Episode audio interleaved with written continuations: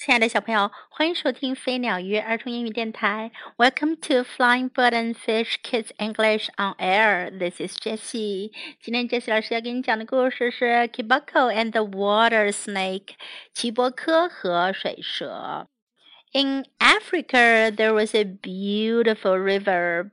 By the river were tall trees and lots of green grass. 在非洲有一条美丽的河流，在河流两岸啊有高高的树，还有很多的绿色青草地。In the river lived a little hippopotamus called Kibako。河里住着一头小河马，它的名字叫做奇伯科。One day, Kibako and his mother were sitting by the river。有一天，奇伯科和他的妈妈坐在河边。Kibako was very hot。齐伯克好热。Why don't you get down under the water? said his mother. 妈妈说：“你干嘛不去水下面待着呢？” So Kiboko went down under the cold water.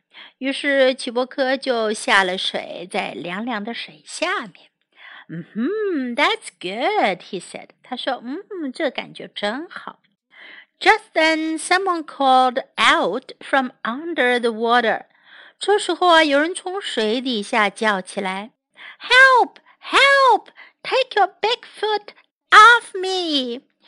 救命啊！救命啊！把你的大脚从我身上拿开！Kiboko looked down into the water, but he could not see his feet. 齐伯克向下看进水里，可是他看不到他的脚。All he could see was lots and lots of mud. mud。他能看到的只是很多很多的泥泞。Who is down there? He called. 他叫道：“谁在那下面呢？”I can see who you are. 我看不到你是谁呀。Then Kiboko saw something swimming up out of the water. 然后呀，齐伯科就看到有什么东西从水下面游了出来。It was a little green water snake, and she said, "I was doing my snake dance when you put your big foot on me."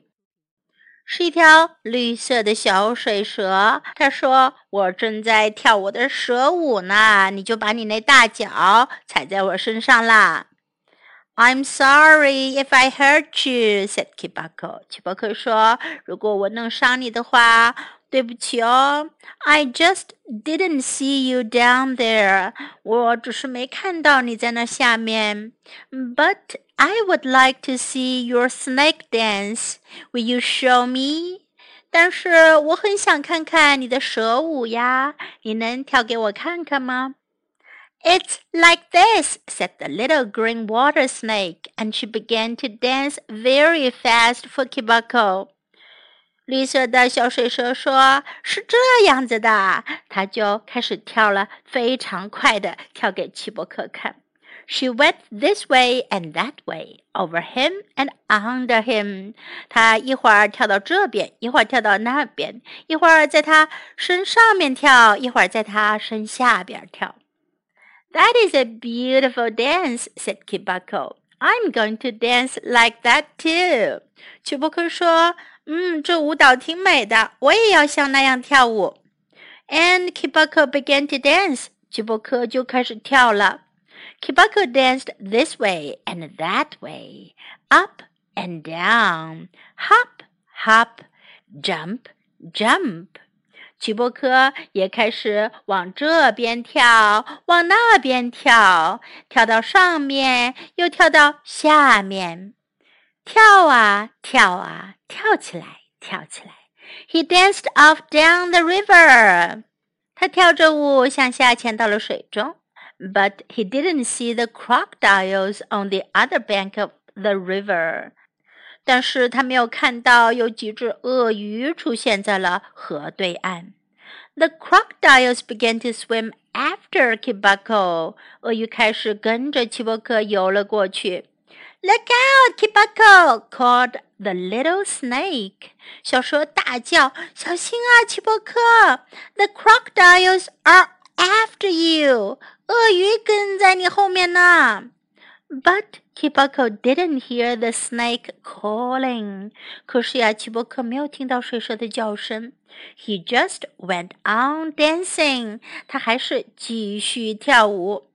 The crocodiles swam up to Kiboko. 鳄鱼游向奇伯克。He saw their big tails, their big mouth, and their big teeth. 他看到鳄鱼那大大的尾巴。大大的嘴巴，还有他们的大尖牙齿。He called out, "Help! Help! The crocodiles are going to eat me!" 他大叫起来：“救命啊！救命啊！鳄鱼要吃我！” Kiboko's mother could hear Kiboko calling out. 奇伯克的妈妈能听到奇伯克大叫的声音。she jumped into the water and swam over to him as fast as she could. 她跳进了水里，用她最快的速度游向齐伯克。Just as the crocodiles opened their big mouths to eat Kiboko, she pushed him out of their way. 正当鳄鱼们要吃齐伯克的时候呀，他使劲儿的把丘伯克从鳄鱼群中推了出去。Kiboko and his mother swam back across the river and climbed up onto the bank. 齐伯克和妈妈急忙游回对岸去，并且爬上了岸。Kiboko said his mother, "You must look out for crocodiles." 妈妈说：“齐伯克，你得小心鳄鱼。They like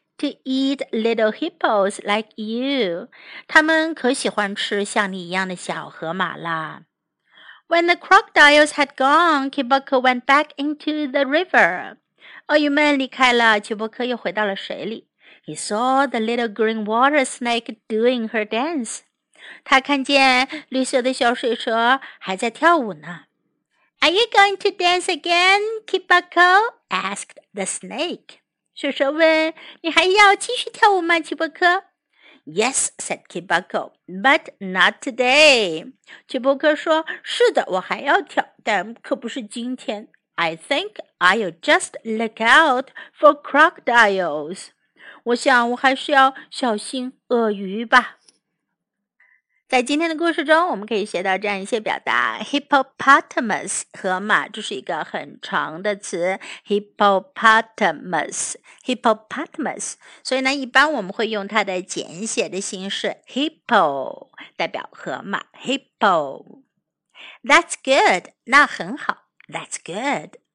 Who is down there？谁在那下面？Who is down there？there？I can't see who you are. 我看不到你是谁。I can't see who you are. I'm sorry if I hurt you. 如果我弄伤了你，我很抱歉。I'm sorry if I hurt you. Will you show me? 你能跳给我看吗？Will you show me? It's like this. 就像这样。It's like this. I'm going to dance like that too. 我也要像那样跳舞。 Look out! 小心！Look out! As fast as she could，用她最快的速度，as fast as she could. Are you going to dance again? 你要再跳舞吗？Are you going to dance again? Now let's listen to the story once again. Kiboko and the Water Snake. In Africa, there was a beautiful river. By the river were tall trees and lots of green grass. In the river lived a little hippopotamus called Kiboko. One day, Kiboko and his mother were sitting by the river. Kiboko was very hot why don't you get down under the water? said his mother. So Kiboko went down under the cold water. Mmm, that's good, he said. Just then, someone called out from under the water. Help! Help! Take your big foot off me. Kiboko looked down into the water, but he could not see his feet. All he could see was lots and lots of mud. Who is down there? he called. I can't see who you are. Then Kiboko saw something swimming up out of the water. It was a little green water snake, and she said, I was doing my snake dance when you put your big foot on me. I'm sorry if I hurt you, said Kiboko. I just didn't see you down there. But I would like to see your snake dance. Will you show me? It's like this, said the little green water snake, and she began to dance very fast for Kiboko. She went this way and that way, over him and under him. That is a beautiful dance, said Kiboko. I'm going to dance like that too. And Kiboko began to dance. Kiboko danced this way and that way, up and down, hop, hop, jump, jump. He danced off down the river, but he didn't see the crocodiles on the other bank of the river. The crocodiles began to swim after Kiboko. Look out, Kiboko, called the little snake. The crocodiles are after you. But Kiboko didn't hear the snake calling. He just went on dancing. The crocodiles swam up to Kiboko. He saw their big tails, their big mouths, and their big teeth. He called out, Help! Help! The crocodiles are going to eat me. Kiboko's mother could hear Kiboko calling out. She jumped into the water and swam over to him as fast as she could. Just as the crocodiles opened their big mouths to eat Kiboko, she pushed him out of their way. Kiboko and his mother swam back across the river and climbed up onto the bank. Kiboko, said his mother, you must look out for crocodiles. They like to eat little hippos like you.